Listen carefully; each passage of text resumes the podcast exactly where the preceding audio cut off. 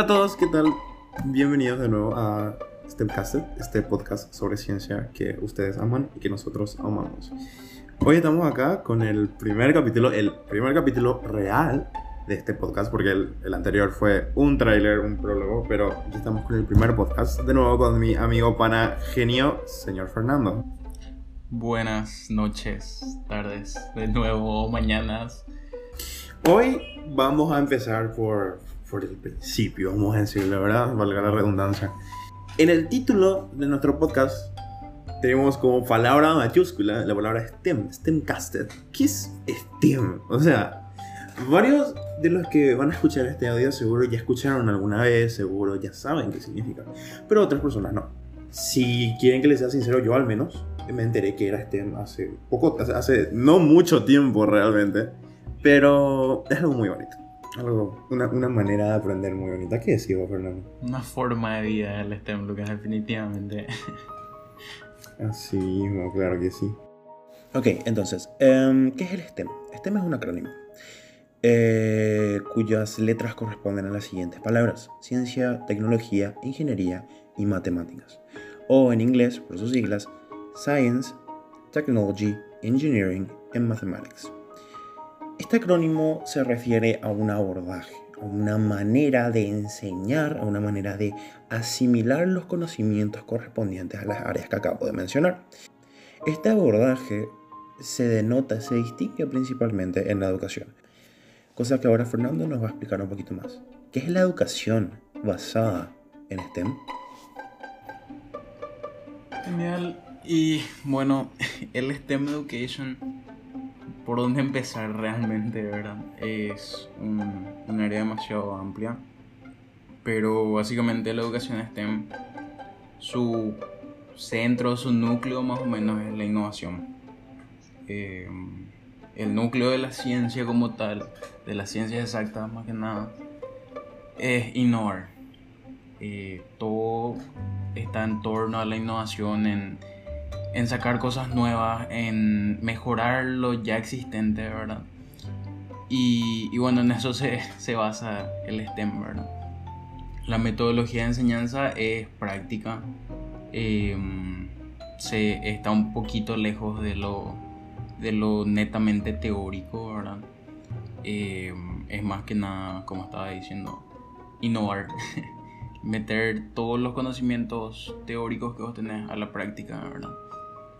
Eh, la educación en STEM a nivel mundial es algo relativamente nuevo, no es algo que vos puedas decir esto está hace más de 40 años, tipo, es algo más joven de lo que podemos imaginarnos realmente.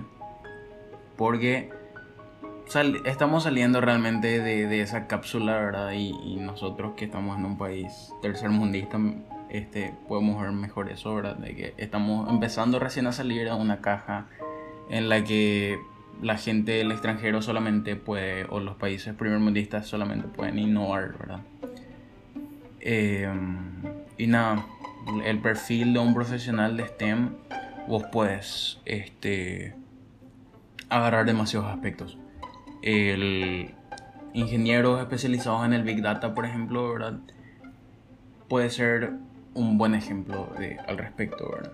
Y creo que en uno de nuestros capítulos siguientes también vamos a estar hablando un poquitito más acerca de lo que es el Big Data.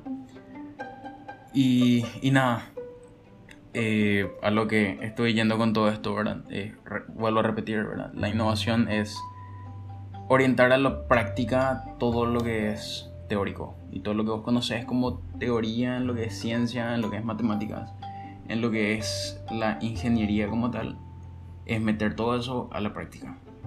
La educación de STEM acá en Paraguay está empezando.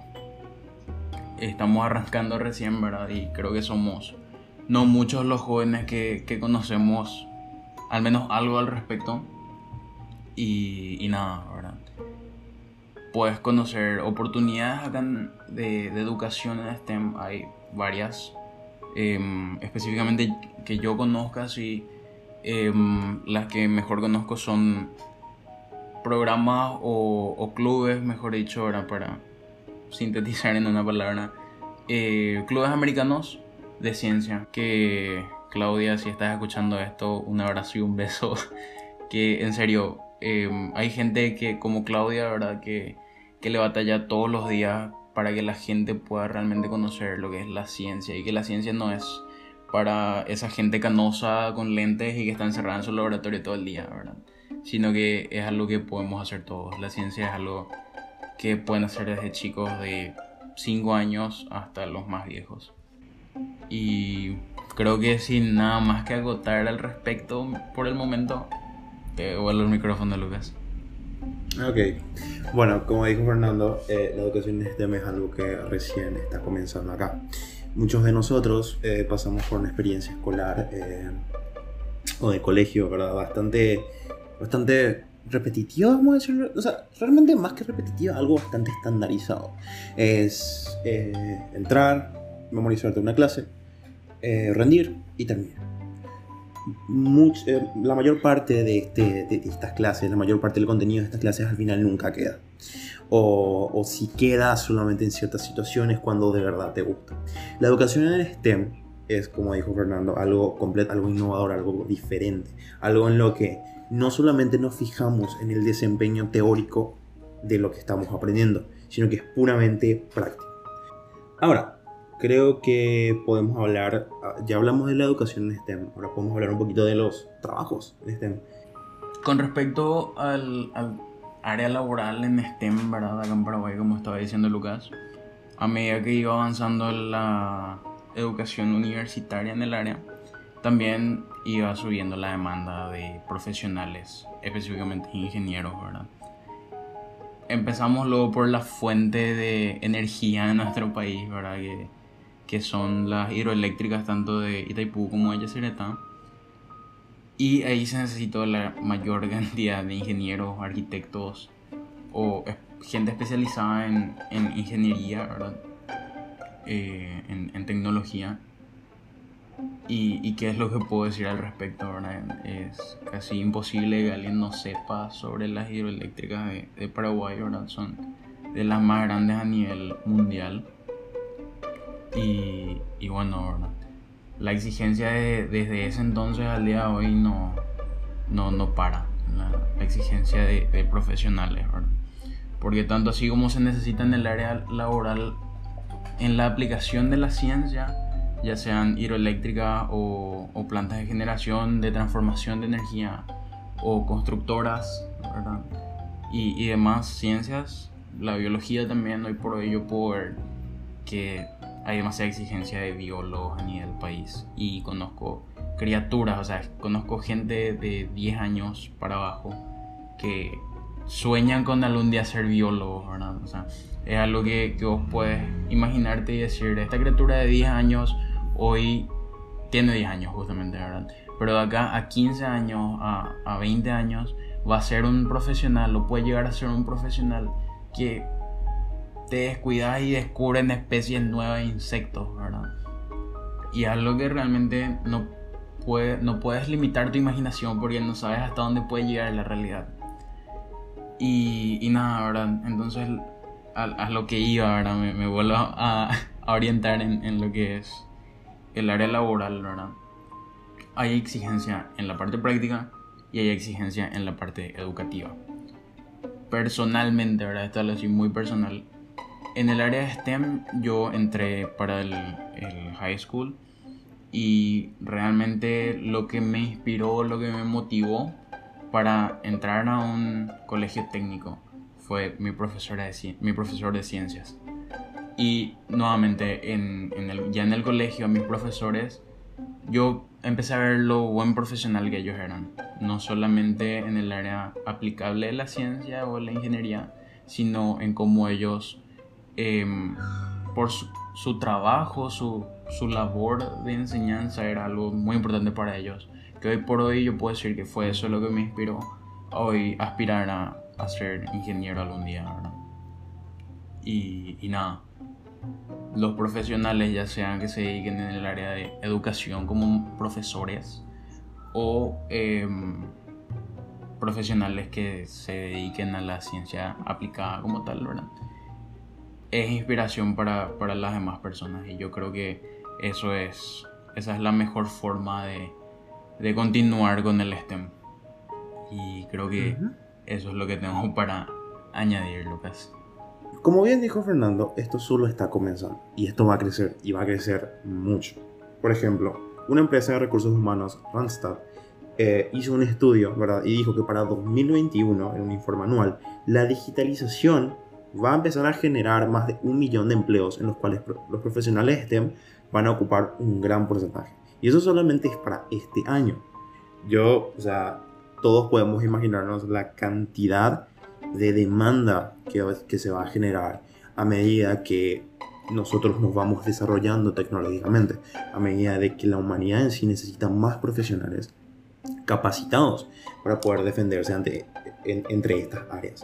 Es impresionante la, importancia de los empleos STEM no solo se radica en, como digo, la, la, evolución de la tecnología y la evolución de la demanda, sino que aparte es un agente dinamizador de la economía y el mercado de trabajo. Aparte de eso, el hecho de que existan, de que exista una demanda activa por los empleos STEM también eh, dinamiza el sector de cualificación. Es decir, muchas más personas necesitan estar calificadas cuanto antes sin necesidad de llegar a la universidad en sí para poder desenvolverse en este tipo de áreas.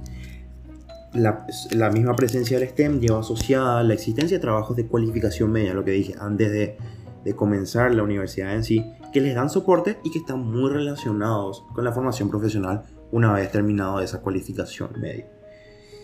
Y así, lo que queríamos lograr con este capítulo es básicamente introducirles a qué es el STEM y cuál es la importancia en sí, tanto en la educación como en el trabajo.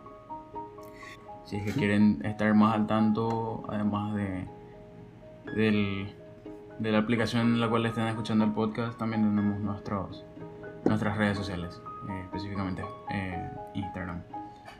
Y algo más ahora que quería contar con respecto, antes de terminar, con respecto a los trabajos en STEM, eh, anímense a investigar, anímense a, hacer también ustedes su investigación, porque yo creo que, que en STEM la programación y demás, demás áreas específicas, yo creo que son el futuro, porque cada vez nos estamos haciendo más haraganes o más como a nivel este, personal. Todo es más rápido, todo tiene que ser más rápido. Y yo creo que el STEM es el futuro de, de eso, ¿verdad? Y, es algo que no va a cambiar. Y, nada, muchísimas gracias por, por haber invertido nada más su tiempo en este capítulo y, y les esperamos para el siguiente capítulo.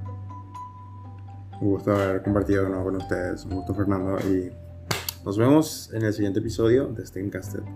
Adiós. Adiós.